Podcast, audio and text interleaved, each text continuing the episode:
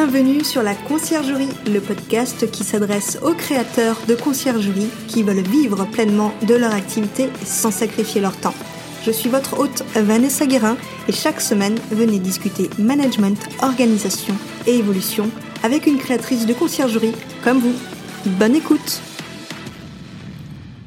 je suis avocat inscrit au barreau de Paris depuis 1995 et je suis investisseur immobilier depuis 2000. Est-ce qu'on crée une micro-entreprise ou est-ce qu'on crée une société? Ce contrat de conciergerie, alors je vois de tout hein, sur les contrats de conciergerie. Je me suis aperçu que la plupart des contrats de conciergerie euh, étaient mal rédigés. Bonjour à tous et bienvenue dans ce nouvel épisode. Aujourd'hui, c'est un épisode sur le juridique.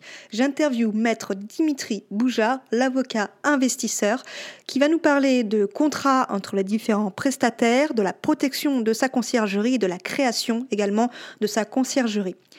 Bonne écoute Bonjour Dimitri, merci d'avoir accepté euh, mon invitation à participer à cet épisode. Euh, ben, vous êtes le spécialiste de euh, ben, la fiscalité pour l'investissement immobilier et là on va parler plus particulièrement de la conciergerie. Est-ce que pour les personnes qui ne vous connaîtraient pas encore, est-ce que vous pouvez vous présenter, présenter un peu votre parcours d'investisseur et votre métier? Oui, bonjour Vanessa, je vous remercie. Donc, je suis Dimitri Boujard, euh, l'avocat investisseur. Je suis avocat inscrit au barreau de Paris depuis 1995 et je suis investisseur immobilier depuis 2000. Donc, ça fait un petit moment que j'investis dans l'immobilier. Euh, sur le parcours d'avocat, je ne vais pas être très long euh, parce que j'ai un, cursus un peu classique, on va dire, à, Paris 1, Panthéon-Sorbonne, en droit bancaire et financier, et puis doublé d'un magistère de droit des activités économiques. Tout ça m'a amené à faire du droit des affaires et puis quand je suis devenu investisseur immobilier, tout simplement à faire du droit immobilier. Et ces dernières années à m'intéresser particulièrement à la fiscalité immobilière, puisque c'est quand même l'un des sujets majeurs pour l'investisseur immobilier. Et je peux vous dire qu'entre l'année 2000 et l'année 2023, il s'est passé énormément de choses dans la fiscalité immobilière. Et heureusement d'ailleurs que je ne m'y suis pas intéressé dès le début, sinon je me demande dans quelle mesure ça ne m'aurait pas découragé d'investir dans l'immobilier. Donc voilà, ceci étant, pour, euh, pour l'investissement immobilier à proprement parler, ben j'ai, il a bien fallu, comme tout le monde, débuter. Donc j'ai acheté un premier bien un petit peu par hasard sur la recommandation d'un ami, sans me soucier le moins du monde des problématiques juridiques ou fiscales euh, qui, euh, qui allaient se poser. Donc j'ai fait ça directement en société civile immobilière. Bon, c'est pas forcément ce que je recommande. On peut commencer tout simplement en nom propre. Et, euh, et puis ensuite, ça s'est enchaîné. J'ai acheté euh, divers biens que je loue en nu, en meublé, en direct via euh, des sociétés civiles immobilières. J'ai une colocation, j'ai une location courte durée déléguée à une conciergerie, figurez-vous. Mmh Donc ça tombe plutôt bien. Et, et puis euh, et puis euh, et puis voilà, je, je vais réinvestir là prochainement. Euh, normalement, si tout va bien, je croise les doigts en 2023 sur de nouvelles locations courte durée. D'accord. Donc la location courte durée, ben, vous y connaissez un petit peu justement sur, et on va parler de ce sujet. vous, dans quel cadre vous aidez vos clients ben, en tant qu'avocat? Alors j'ai plusieurs casquettes à vrai dire. Euh, il y a quelques années, juste avant euh, l'épisode du Covid, j'avais déjà commencé à faire des rendez-vous à distance avec l'outil informatique, puisque j'avais bien compris euh, que c'était quand même pratique pour pouvoir conseiller des gens à l'autre bout de la France. Moi, je suis en région parisienne, et par exemple, pour conseiller des clients qui seraient à Lyon ou à Bordeaux ou à Marseille, ils n'allaient pas venir me voir à mon cabinet. Donc, comme j'avais découvert Zoom, je me suis dit, bah, je vais faire des consultations à distance avec cet outil. Et en plus, je vais faire quelque chose qui sort un petit peu de l'ordinaire. Je vais enregistrer mes consultations juridiques. Ce qui veut dire qu'à chaque fois que je conseille un investisseur, celui-ci a la possibilité, après l'entretien, de télécharger l'enregistrement vidéo de le conserver, de le revoir quand il en a besoin, ce qui lui garantit également que j'évite de lui raconter des bêtises, puisqu'il aurait quand même l'enregistrement euh, de mes éventuelles bêtises. Donc ça, c'est quelque chose qui est très apprécié par les investisseurs, surtout par le côté euh, humain et relationnel, parce que je vais m'adresser à eux dans un rapport un petit peu d'égal à égal. Certes, je suis le sachant en termes juridiques et fiscaux, mais je m'adresse à eux en tant qu'investisseur également. Donc je parle le même langage qu'eux. Donc ça, c'est la première facette de mon travail, le conseil pour investisseurs immobiliers. Et je dois dire que euh, bah, mon activité n'a cessé de croître depuis ces trois dernières années, avec notamment la popularisation de l'investissement immobilier grâce à Internet. Deuxième casquette, c'est la casquette du créateur de société. Je crée énormément de sociétés pour investisseurs immobiliers. Alors au premier chef, des sociétés civiles immobilières, mais également de plus en plus des sociétés pour pratiquer la sous-location professionnelle et également des sociétés de conciergerie. Donc vous voyez, tout naturellement, ça me ramène au sujet de la conciergerie. Et enfin, la dernière casquette, c'est celle euh, de, de, chef d'entreprise, puisque j'ai créé un produit, un podcast, le podcast euh, Le droit d'investir, qui est un produit dédié pour les investisseurs immobiliers. Voilà. Alors très bien, bah, du coup on va parler justement de conciergerie, on va rentrer dans le vif du sujet. Euh, quels sont pour vous les points euh, juridiques sur lesquels il faut faire attention quand on va créer sa conciergerie? Alors, bah, euh, le premier point c'est qu'est-ce qu'on crée à proprement parler? Est-ce qu'on crée une micro-entreprise ou est-ce qu'on crée une société? Il y a des différences fondamentales entre les deux qui ne sont pas toujours bien comprises par la personne désireuse de créer sa conciergerie. Si on crée une micro-entreprise, donc c'est relativement simple, c'est des formalités réellement simplifiées euh, pour l'immatriculation. Alors même si nous sommes en pleine actualité, maintenant c'est le site de l'INPI, Institut national de la propriété intellectuelle, qui s'occupe des créations d'entreprises au sens large, que ce soit des entreprises en nom propre ou des sociétés. Avant c'était Infogreffe. Donc apparemment ils n'ont pas euh, réglé tous les bugs avant de lancer le service. Ceci étant, globalement, la micro-entreprise, c'est simple, c'est en nom propre et vous serez euh, imposé d'une façon assez intéressante en dessous de certains seuils avec des forfaits d'impôts et de cotisations sociales. C'est adapté pour soit un début d'activité, soit des personnes qui voudraient faire ça, mais un petit peu comme euh, certains utilisent l'expression anglo-saxonne un side business, donc un petit peu une activité annexe de l'activité principale qui va rester la leur, comme par exemple être salarié, même si j'estime que la conciergerie est quand même quelque chose qui prend pas mal de temps. Donc dans ce cadre-là, si on a des ambitions limitées ou qu'on veut débuter facilement parce qu'on n'a pas trop de moyens, la micro-entreprise, pourquoi pas. Ensuite, si on veut aller plus loin, à un moment ou un autre, le passage en véritable société, Là, ça va être euh, indispensable pour se structurer, voire pour embaucher éventuellement du personnel, pour passer des contrats. Et on aura le choix principalement entre deux grands types de sociétés, la SARL et la SAS. Donc société à responsabilité limitée ou société par action simplifiée.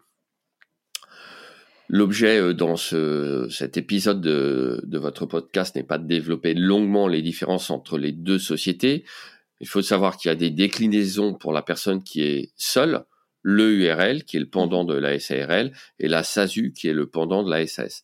Cela dit, en gros, pour déterminer la forme sociale qu'on va choisir, souvent on va faire des calculs en fonction du souhait de se verser une rémunération régulière mensuelle et éventuellement des dividendes en fin d'année, et au contraire, le souhait de ne pas se verser de rémunération en tant que dirigeant de l'entreprise et plutôt d'opter pour la constitution de cash et d'éventuels dividendes en fin d'année. Et ça ce sont des questions qui doivent être examinées avec les chiffres. J'ai toujours coutume de dire que l'immobilier c'est du calcul. Là c'est pareil pour les calculs de charges sociales, de rémunération, d'impôts. Ça doit être fait au regard de votre situation personnelle. évidemment, vous devez faire ça aussi avec un expert comptable le cas échéant, puisqu'en général, c'est quand même eux qui sont les hommes du chiffre vous devez faire ça euh, avec un expert comptable qui s'y connaisse évidemment dans l'investissement immobilier et donc par conséquent dans l'activité de conciergerie. Il faut toujours parler avec un interlocuteur qui comprend bien ce dont vous lui parlez. Si vous prenez un expert comptable lambda qui s'occupe essentiellement d'activités euh, industrielles ou d'activités de prestation euh, de conseil, il comprendra pas forcément bien en quoi consiste votre véritable business de conciergerie. Et ça va être déjà plus compliqué à établir comme rapport et il aura du mal à vous aider à faire les bons choix. Oui, c'est vrai. Et d'ailleurs, euh, euh, s'il y a des personnes qui nous écoutent et qui se posent la question sur le choix euh, du statut, j'ai fait un épisode qui est l'épisode 4 d'ailleurs sur le choix du statut. Et justement, ben, vous faites bien de le dire parce que j'explique dedans que ça va dépendre de la rémunération qu'on veut se verser.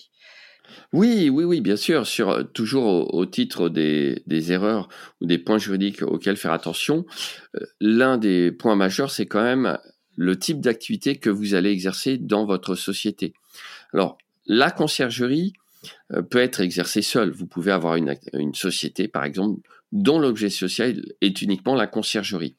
La problématique avec la définition de l'objet social de la conciergerie, c'est que un numéro euh, APE ou code NAF, enfin, je, je me souviens jamais de la différence entre les deux, à vrai dire, mais c'est purement administratif, va vous être attribué par l'INSEE et qu'il n'y a pas vraiment de catégorie prédéterminée pour la conciergerie qui s'occupe d'immobilier. Donc vous pouvez vous retrouver avec euh, des codifications délivrés par l'INSEE qui correspondent pas vraiment à votre activité. J'ai même des clients qui se retrouvent parfois avec une codification en agence immobilière, ce qui est évidemment pas adapté mhm. parce que la plupart des conciergeries n'ont pas de carte G. Donc, elles ne sont pas agences immobilières. C'est peut-être votre cas. Voilà, voilà. C'est tout à fait mon cas, oui. Oui, c'est ça. Voilà. Bon, bah, ça, ça, ça peut être gênant parce que, bah, on peut pas être classé dans les agences immobilières si on n'est pas agent immobilier normalement. Et donc, il faut faire des démarches auprès de l'INSEE pour tenter de faire modifier son code APE. Ce qui n'est pas bah, forcément facile. Donc euh, oui, oui, oui, il y a, y a, du boulot là-dessus et particulièrement en ce moment, comme je vous le dis, avec le changement de plateforme pour les immatriculations, les formalités juridiques s'en trouvent singulièrement compliqué. Voilà. Donc euh, sur les points juridiques, vraiment lors de la création de la conciergerie, euh, rien que là-dessus, je pourrais vous en donner bien d'autres. Par exemple, euh, si vous êtes associé, prenez soin aussi de bien définir les rapports avec vos associés. Prenez soin d'avoir des objectifs en commun également. Donc il y a énormément de choses à savoir. Ça rejoint plutôt les problématiques générales de création de société. la rédaction des statuts est extrêmement importante. Alors, on peut être tenté de faire ça soi-même avec une Legal Tech. Hein. À titre personnel, évidemment, je ne le recommande pas puisque vous aurez zéro conseil avec ce genre de procédé et, euh, et c'est pas bon de se priver de conseils quand on se lance dans une nouvelle activité. Voilà. Donc, votre conseil, ce serait euh, de faire appel à un avocat et un expert comptable, c'est ça? Exactement, tout à fait. autre question, parlons un peu de contrat parce que tout le monde parle de contrat entre le client et la conciergerie, mais euh, concrètement, qu'est-ce qu'il faut? Est-ce qu'il faut plusieurs contrats avec plusieurs euh, prestataires? Euh, D'après vous, il faudrait quel type de contrat et combien de contrats? Alors, oui, là, là c'est aussi un excellent point. Parce que, sauf erreur de ma part, je crois avoir compris que lorsqu'on passe euh, par euh, un site de réservation type Booking ou Airbnb, en fait, il n'y a pas réellement de contrat établi avec le voyageur.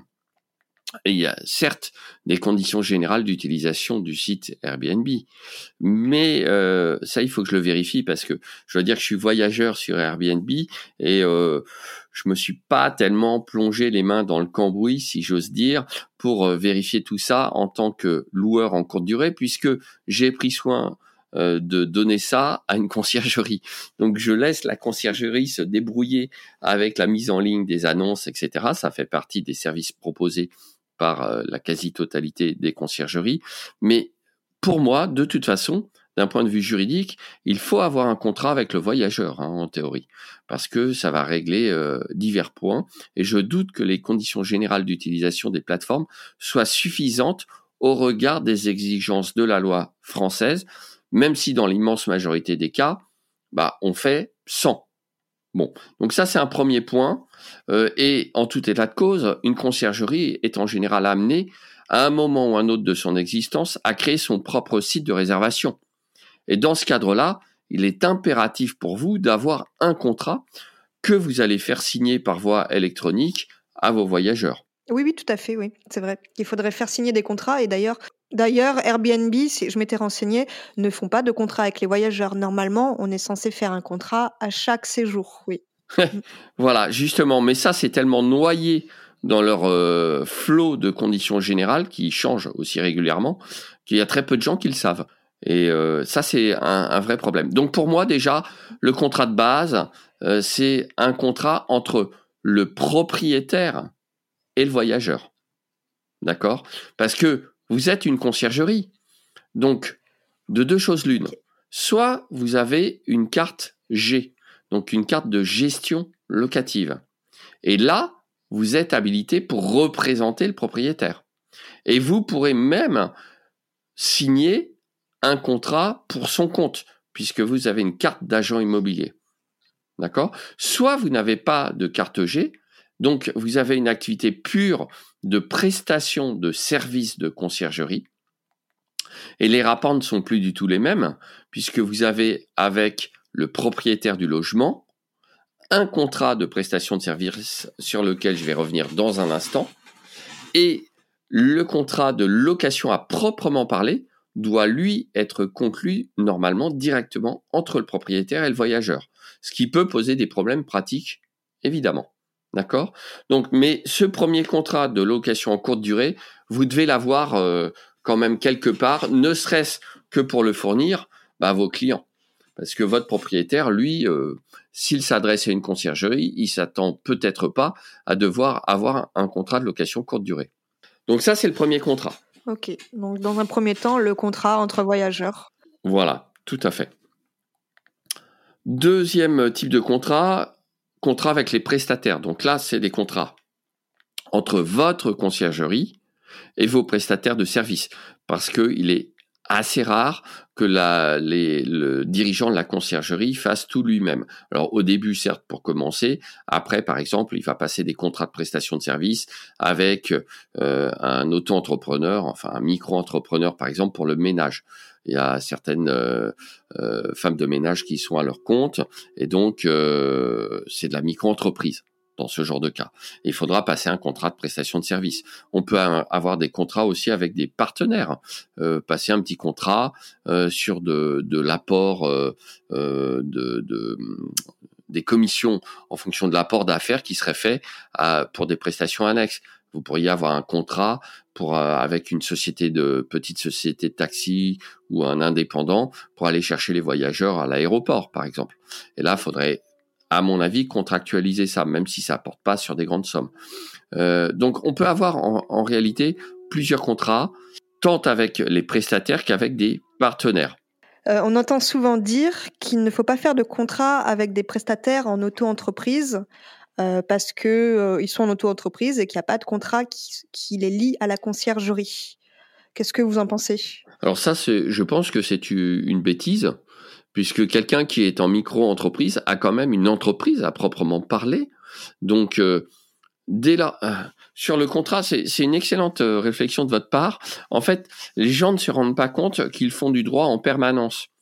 Imaginez, vous allez acheter une baguette chez votre boulanger. J'adore cette, image parce qu'elle est très simple à comprendre. Donc, le boulanger, qu'est-ce qu'il fait? Il vous vend une baguette, il vous la donne pas.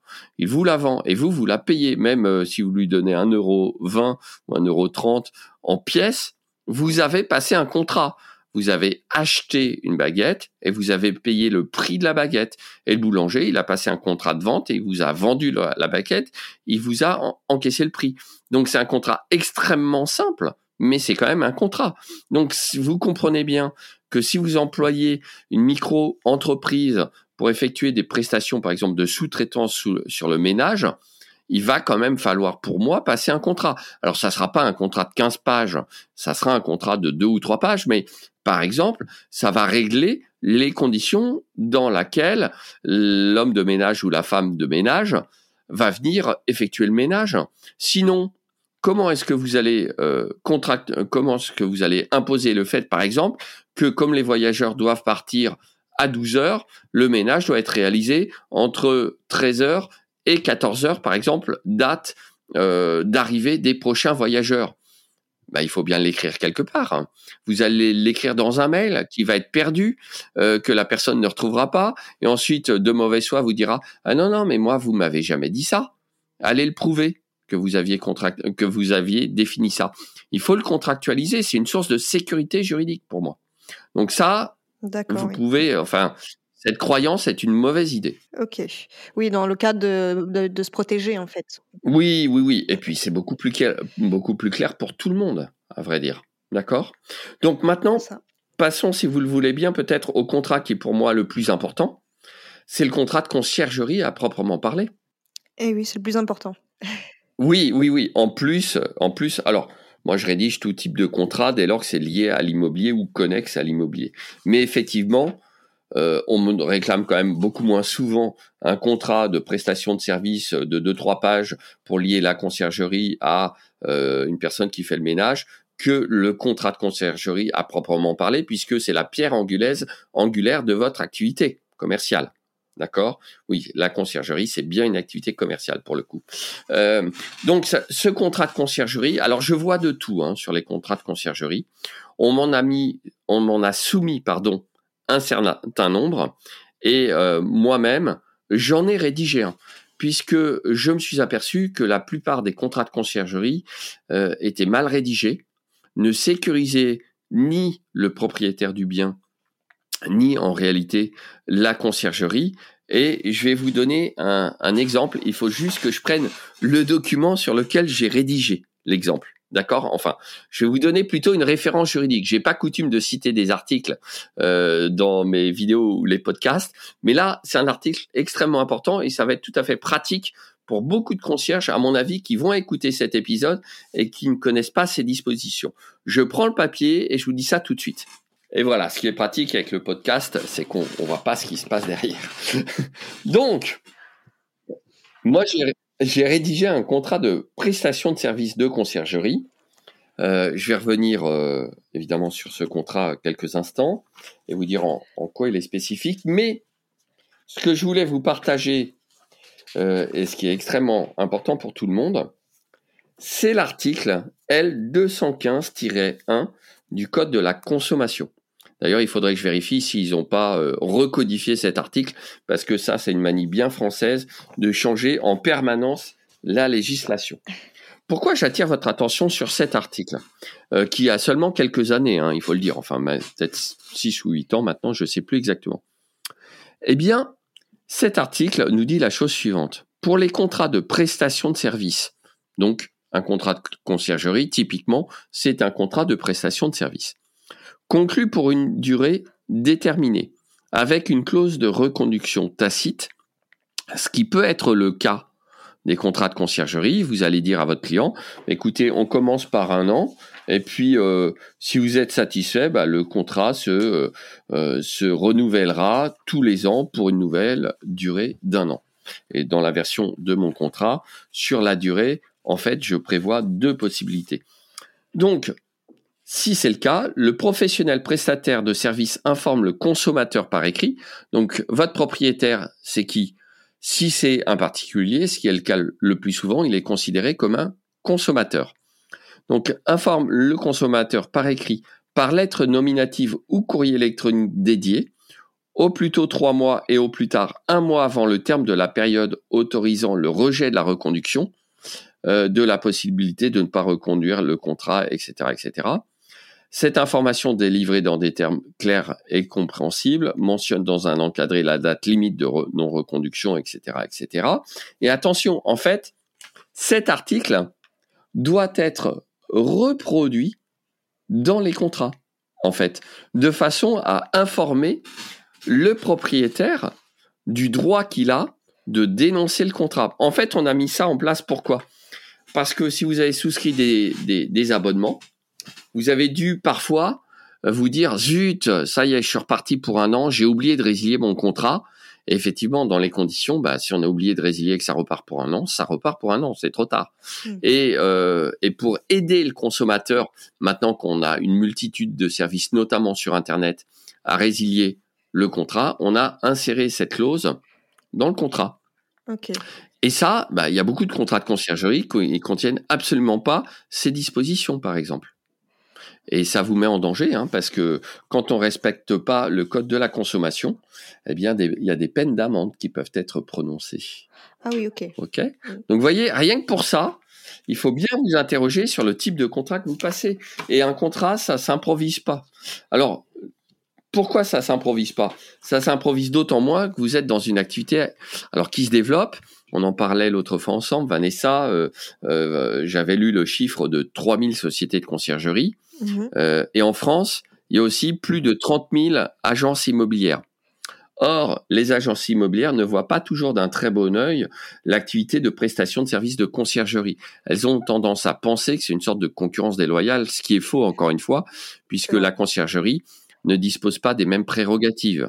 Elle n'encaisse pas le loyer pour le compte des clients, elle ne gère pas les dépôts de garantie, elle ne conclut pas le contrat pour le compte du propriétaire et elle ne le représente en aucune façon. D'ailleurs, dans mon contrat, il est précisé expressément non soumis à la loi Hoguet du 2 janvier 1970.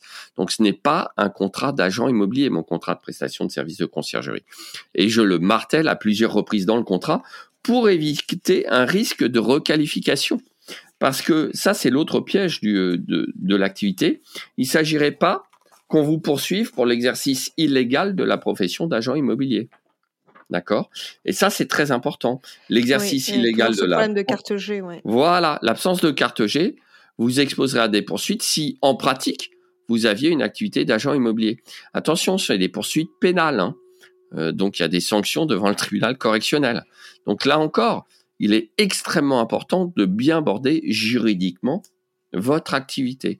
Et un autre petit conseil que je vous donne, vous qui nous écoutez et qui avez peut-être aussi, du moins je vous le souhaite, un site dédié à votre activité, un site internet. Essayez, dans la mesure du possible, de bannir le terme gestion locative de vos sites internet. Mm. Qui fait de la gestion locative? Les, agents immobiliers. Vous ne pouvez pas faire de gestion. Pour être, tout à fait honnête, comme d'habitude, euh, on a des définitions parfois un peu floues euh, de, des activités exercées par les agents immobiliers. Euh, la représentation, c'est clair l'entremise c'est clair. J'ai écouté un de vos épisodes avec intérêt, je crois, dans lequel vous parliez des annonces. Bon, bah oui, c'est un petit peu borderline. Est-ce qu'on peut mettre les annonces et les photos des biens des propriétaires sur son site internet? Ça va dépendre de la façon dont est rédigé le site internet, dont sont rédigées les conditions générales d'utilisation et ou de vente du site internet. Et là, j'attire votre attention sur un nouvel écueil. Euh, j'ai plusieurs clients pour qui j'ai créé des conciergeries. Mhm. Donc, je crée la société. J'en profite pour leur vendre mon contrat de conciergerie. Alors, je fais un package. Hein. Quand je crée une société de conciergerie et que je vends mon contrat, je fais une remise sur le tout. D'accord Moi, j'ai pas de problème avec les tarifs. Vous me poserez peut-être la, question des tarifs. en tout état de cause, euh, ils sont indiqués euh, noir sur blanc sur mon propre site internet d'avocat. On en reparlera tout à l'heure. Oui, on en reparlera. Mais, euh, mais j'attire votre attention sur le fait que bah, la création de la conciergerie s'arrête pas à la création de la société et au contrat, puisque après, j'ai eu la surprise l'autre fois d'aller sur le site d'un de mes clients et puis je me suis aperçu que il y avait pas de mention légale, pas de politique de confidentialité et pas de conditions générales d'utilisation. Ça, c'est une catastrophe. Hein. Tout site internet, même si c'est pas un site marchand, donc par lequel on ne vend rien, tout site internet doit avoir au minimum des mentions légales. C'est indispensable. Donc, à, défaut de quoi, là encore, vous exposez à des sanctions.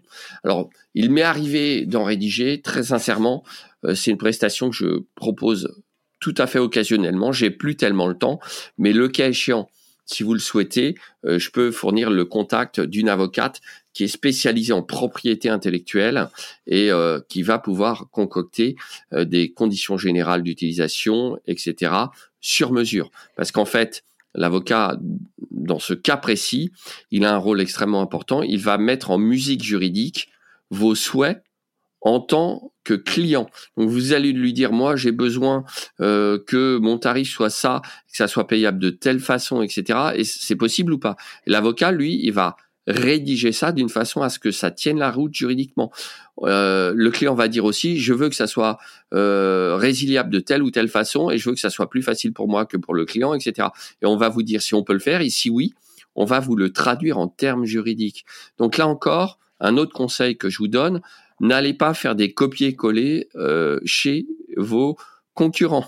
C'est une catastrophe, d'accord? Et encore moins sur des sites quelconques dont l'activité n'a aucun rapport avec la vôtre. On se retrouve avec des, des sites de conciergerie dans lesquels on lit des choses sur le retour de marchandises dans un délai de 30 jours ou genre de choses.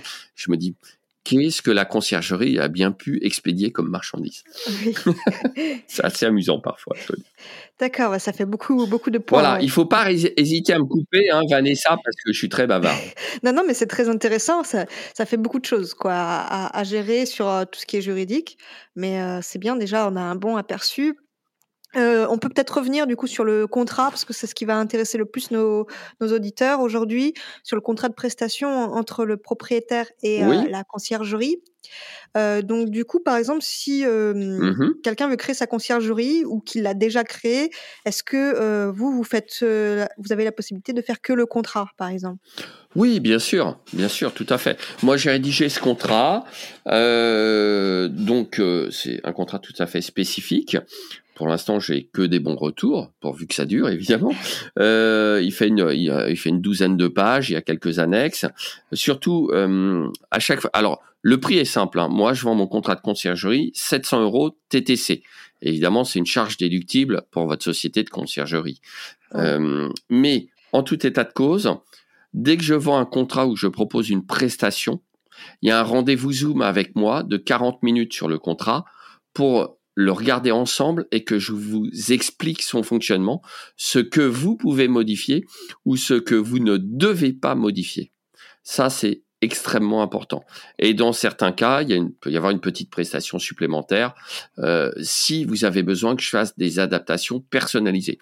Mais je ne vends jamais mon contrat de conciergerie sans faire au minimum un rendez-vous Zoom qui est inclus dans ce tarif que je vous ai énoncé, parce que c'est via Zoom que je vais pouvoir bien comprendre l'activité de la personne qui a besoin de mon contrat et surtout bien lui expliquer comment ça s'articule. Là, par exemple, j'ai été amené à faire une, prestation pour quelqu'un qui a utilisé mon contrat de conciergerie parce que dans le contrat de conciergerie, il est destiné à régler les rapports que vous avez avec un propriétaire qui fait de la location courte durée. Donc mon contrat de conciergerie, fait référence à de multiples reprises à la location courte durée, qui est une activité quand même très particulière. On n'a pas le temps de développer tous les points mm. de la LCD, mais euh, il faut faire attention aux problématiques de changement d'usage dans les grandes villes, euh, aux problématiques de règlement de copropriété, le cas échéant. Euh, donc il y a énormément de choses à savoir là-dessus aussi. Et ça a un impact évidemment. Il y a des interactions entre les problématiques de location courte durée qui sont rencontrés par le propriétaire et qui vont rejaillir sur la rédaction du contrat de conciergerie.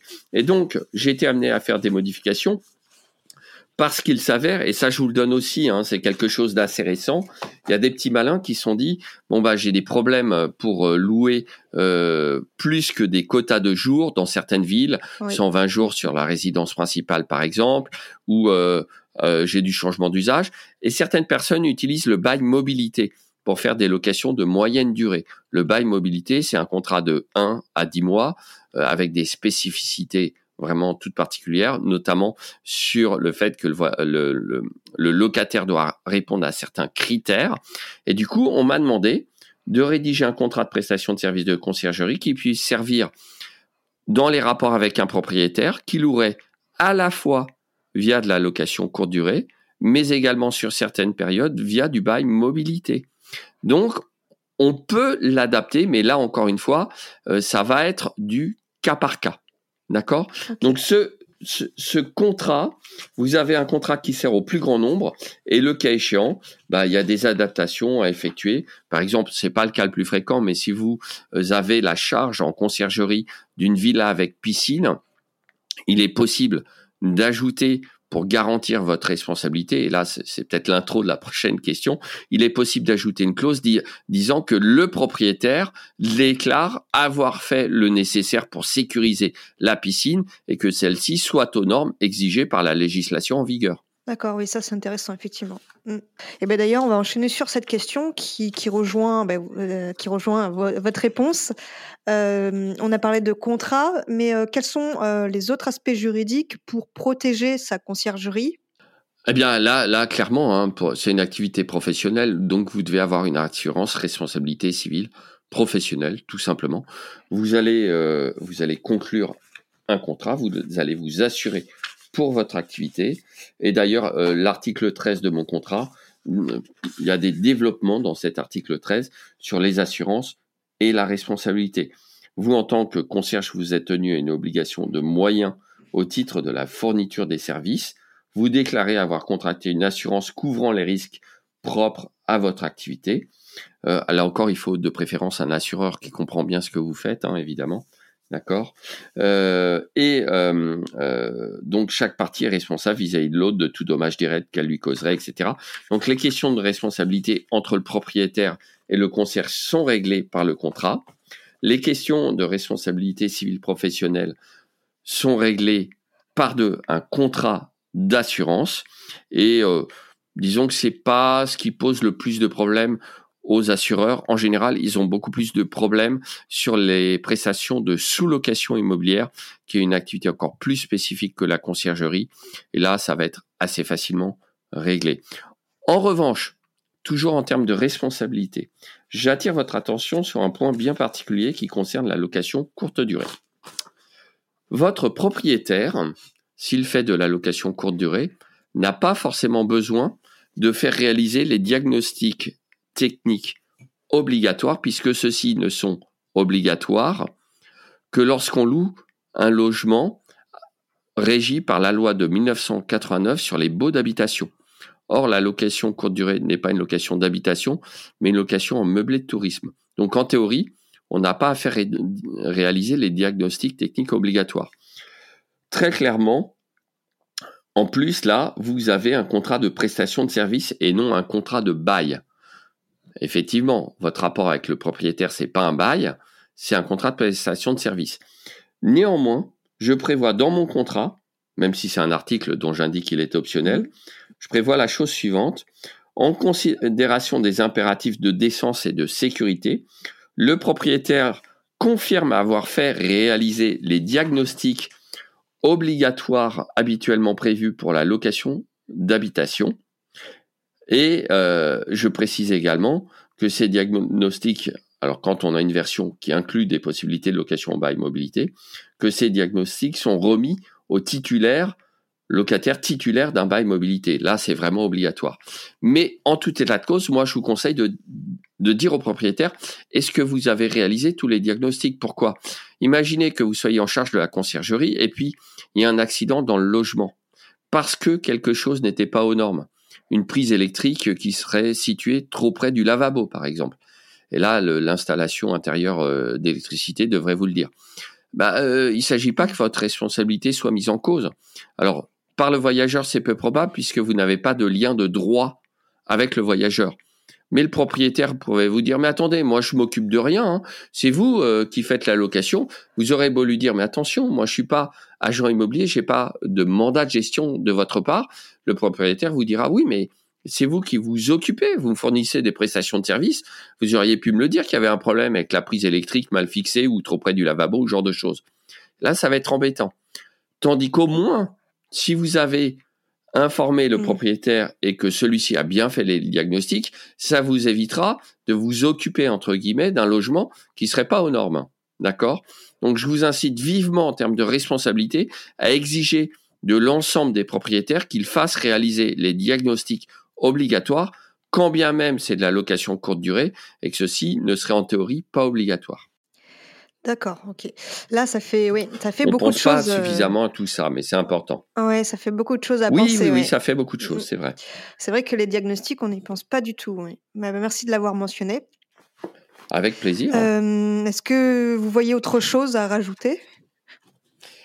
Toujours sur les questions de, de responsabilité. Oui. Oh bah écoutez, je vais regarder, mais ce sont des domaines quand même qui sont malheureusement, je dois le dire, à mon grand regret. Hein. Euh, ça, une petite anecdote. On pense souvent que les avocats se réjouissent de la complexité de la loi. C'est c'est une fausse idée. En réalité, moi je m'en désole. Pourquoi? Parce que si je passais moins de temps à essayer de comprendre tout ce qu'on veut nous imposer, à essayer d'éviter des grosses erreurs à mes clients, on passerait beaucoup plus de temps à créer de l'activité, des sociétés, des nouveaux contrats, etc. Donc toute la, la déperdition d'énergie juste pour essayer de respecter la loi, ben, c'est autant d'énergie qui est pas passée à créer de la valeur et du service.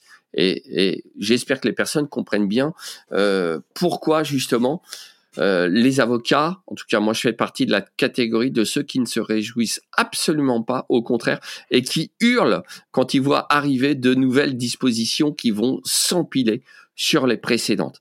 Euh, je trouve ça absolument horrible. Je referme cette petite parenthèse, euh, mais, mais en toute hypothèse... J'ai une question qui me vient. Si... Oui oui, oui, allez-y, je vous en prie. Euh, j'ai une question qui me vient. Euh, quand on prend euh, en gestion, même si on ne doit pas dire ça, un nouveau logement et qu'on fait signer notre contrat au propriétaire, est-ce qu'on ne doit pas s'assurer que c'est bien le propriétaire, justement? Et si oui, comment faire? Ah oui, ah bah oui, bah, alors ça, justement, je crois que, il me semble, euh, que j'ai prévu quelque part euh, de demander, enfin que, que vous prévoyez de vous assurer que c'est bien le propriétaire en demandant soit le dernier avis de taxe foncière, soit euh, l'attestation de propriété qui est remis lors de chaque achat immobilier. Mais en tout cas, je, je vous invite à le faire. Euh, peut-être qu'on va finir sur ça. Euh, et si jamais ben, il y avait d'autres questions, peut-être qu'il y aurait une version 2, on verra par la suite. Oui, hein. pourquoi pas, avec plaisir. Euh, où est-ce qu'on peut vous retrouver du coup? Est-ce que vous, pouvez nous parler un peu de votre podcast également? Oui, bien sûr. alors, Déjà, pour les personnes qui veulent euh, plus généralement euh, avoir, obtenir de l'information juridique qui vous est délivrée par un avocat, donc ça vous évitera de perdre beaucoup de temps, vous pouvez tout simplement aller voir ma chaîne YouTube. Il y a déjà bientôt une centaine de vidéos sur ma chaîne YouTube. Elle s'appelle l'avocat investisseur, donc c'est assez simple à retenir et à retrouver surtout. Ça, c'est le premier média. Vous pouvez aussi euh, bah, tout simplement intégrer mon groupe juridique sur Facebook, Jurissimo Invest. Alors, toujours quelques petites, précisions sur le groupe. Déjà, pour pouvoir l'intégrer, on vous demande de répondre à trois questions. Donc, votre prénom, votre adresse mail et votre plus grosse difficulté dans l'investissement immobilier. L'adresse mail, je vous la demande parce que je serai amené à vous envoyer des courriels. Je comprends très bien que vous n'ayez pas envie qu'on vous envoie des courriels et que vous refusiez de donner votre adresse. Après, si vous refusez, bah, euh, c'est paramétré pour que vous soyez pas admis. Donc là-dessus, j'ai aucune difficulté. Moi, je préfère être clair et net. C'est un groupe gratuit. Je l'administre, je passe du temps dessus. Euh, il y a d'autres modérateurs qui ont un bon niveau. Il y a mon expert comptable hein, que je tag régulièrement. Euh, il y a des gens qui sont spécialisés dans l'allocation courte durée, comme Elise Ripoche, comme Jean-Christophe Griselin. Euh, donc, euh, il y a aussi d'autres avocats et euh, mon avocate en droit de la propriété intellectuelle, une avocate sur les beaux commerciaux. Et j'ai enfin des modérateurs tout à fait sympathiques qui répondent bénévolement à pas mal de questions. Donc tout ça, ça prend du temps, de l'énergie, et j'estime que remplir, répondre à trois petites questions et accepter les règles du groupe pour bénéficier de tout ça, bah finalement c'est quand même pas super contraignant. Vous pouvez me retrouver si vous le souhaitez sur Instagram, donc l'avocat investisseur. Et enfin, et enfin, je commercialise depuis quelques mois le droit d'investir, qui est un podcast, euh, alors pour le coup payant sur abonnement. Donc vous le retrouverez pas sur les plateformes habituelles. C'est euh, un épisode d'une semaine, euh, d'une fois par semaine ou tous les dix jours. Je suis pas encore super régulier là-dessus, soyons clairs, mais à culpa. mais en toute en toute hypothèse, c'est un focus sur un point pour investisseurs IMO. Alors investisseurs au sens large, hein, parce que j'ai fait des épisodes sur, par exemple, comment euh, s'articule la location courte durée en copropriété par rapport aux énonciations du règlement de copropriété. Gros, gros sujet et gros point d'achoppement pour beaucoup de loueurs en courte durée. D'ailleurs, sur la chaîne YouTube, vous avez une vidéo d'une heure sur la location courte durée n'est pas une activité commerciale. Ça va surprendre certains d'entre vous, mais vous pouvez aller voir ça. Donc, un focus sur un point pour investisseurs, Trois points d'actualité. Donc, euh, le droit d'investir, c'est aussi couplé à une plateforme de contenu additionnel avec des vidéos juridiquement argumentées, avec euh, des euh, modèles de documents. Alors, il y a du contenu que je vais rajouter en permanence, avec des interviews aussi de personnes sur des sujets un peu pointus, avec beaucoup de valeur ajoutée, avec des contacts de partenaires, de prestataires très précieux, et avec un coaching commun de deux heures par mois chaque mois, on zoom en live avec moi. Sur Internet, on trouve énormément d'informations. Le problème, c'est la fiabilité de l'information. Et je lis sans arrêt des énormités et des contresens, voire même de ce que j'appelle les fausses bonnes idées, qui vont vous coûter des milliers ou des dizaines de milliers d'euros. Et parfois, vous allez passer tout simplement des heures sur Internet sans trouver de réponse. Ben voilà, moi je vous donne la solution, vous abonnez au droit d'investir et en un temps record, vous aurez la bonne info et surtout, vous aurez euh, l'information qui est certifiée. C'est moi qui vous la délivre. Alors, l'exemple emblématique, c'est la question suis-je LMNP ou suis-je LMP Et si je fais de la location courte durée, à quel moment dois-je m'inscrire à l'URSSAF? Et voyez, vos clients vont vous poser parfois ce genre de questions. Attention, dernière petite mise en garde, vous êtes une société de conciergerie, vous n'êtes pas une société de services juridiques. Donc, ne délivrez pas du conseil fiscal ou juridique à vos clients, même si vous le demandent. Parce que si après il y a un problème, ne vous inquiétez pas, ils viendront vous le reprocher. En tout cas, c'était un vrai plaisir euh, cet entretien. Merci beaucoup. Et euh, bien sûr, ben, si, euh, si vous avez des questions à, poser à Maître Dimitri Bouchard, ben, n'hésitez pas à le contacter directement. Eh bien, merci en tout cas, Dimitri. Et puis. Merci Vanessa euh, de m'avoir invité. Je suis d'autant plus ravi que, comme je le disais pour conclure, j'ai moi-même confié mon appartement en location courte durée à une conciergerie dans le sud de la France. Et je dois dire que si vous faites bien les choses, je pense que c'est une activité qui est promise à un bel avenir. Ben, merci pour ce mot de la fin. Au revoir. À bientôt. Eh bien, merci à Dimitri de nous avoir partagé son expérience et son expertise sur le sujet. Il y a beaucoup, beaucoup de contenu dans cet épisode qui a été assez long, euh, à peu près 45 minutes. Donc, si vous l'avez apprécié, mettez une note sur Spotify ou Apple Podcast. Cela aide beaucoup euh, le podcast à se faire connaître et ça m'encourage à continuer et à vous donner toujours plus de contenu. Je vous dis à la semaine prochaine pour un prochain épisode. Et pas si vite, tu as apprécié cet épisode Tu peux le partager à ton entourage ou encore mieux, laisser un avis 5 étoiles sur ta plateforme d'écoute préférée et un commentaire. Je te dis à bientôt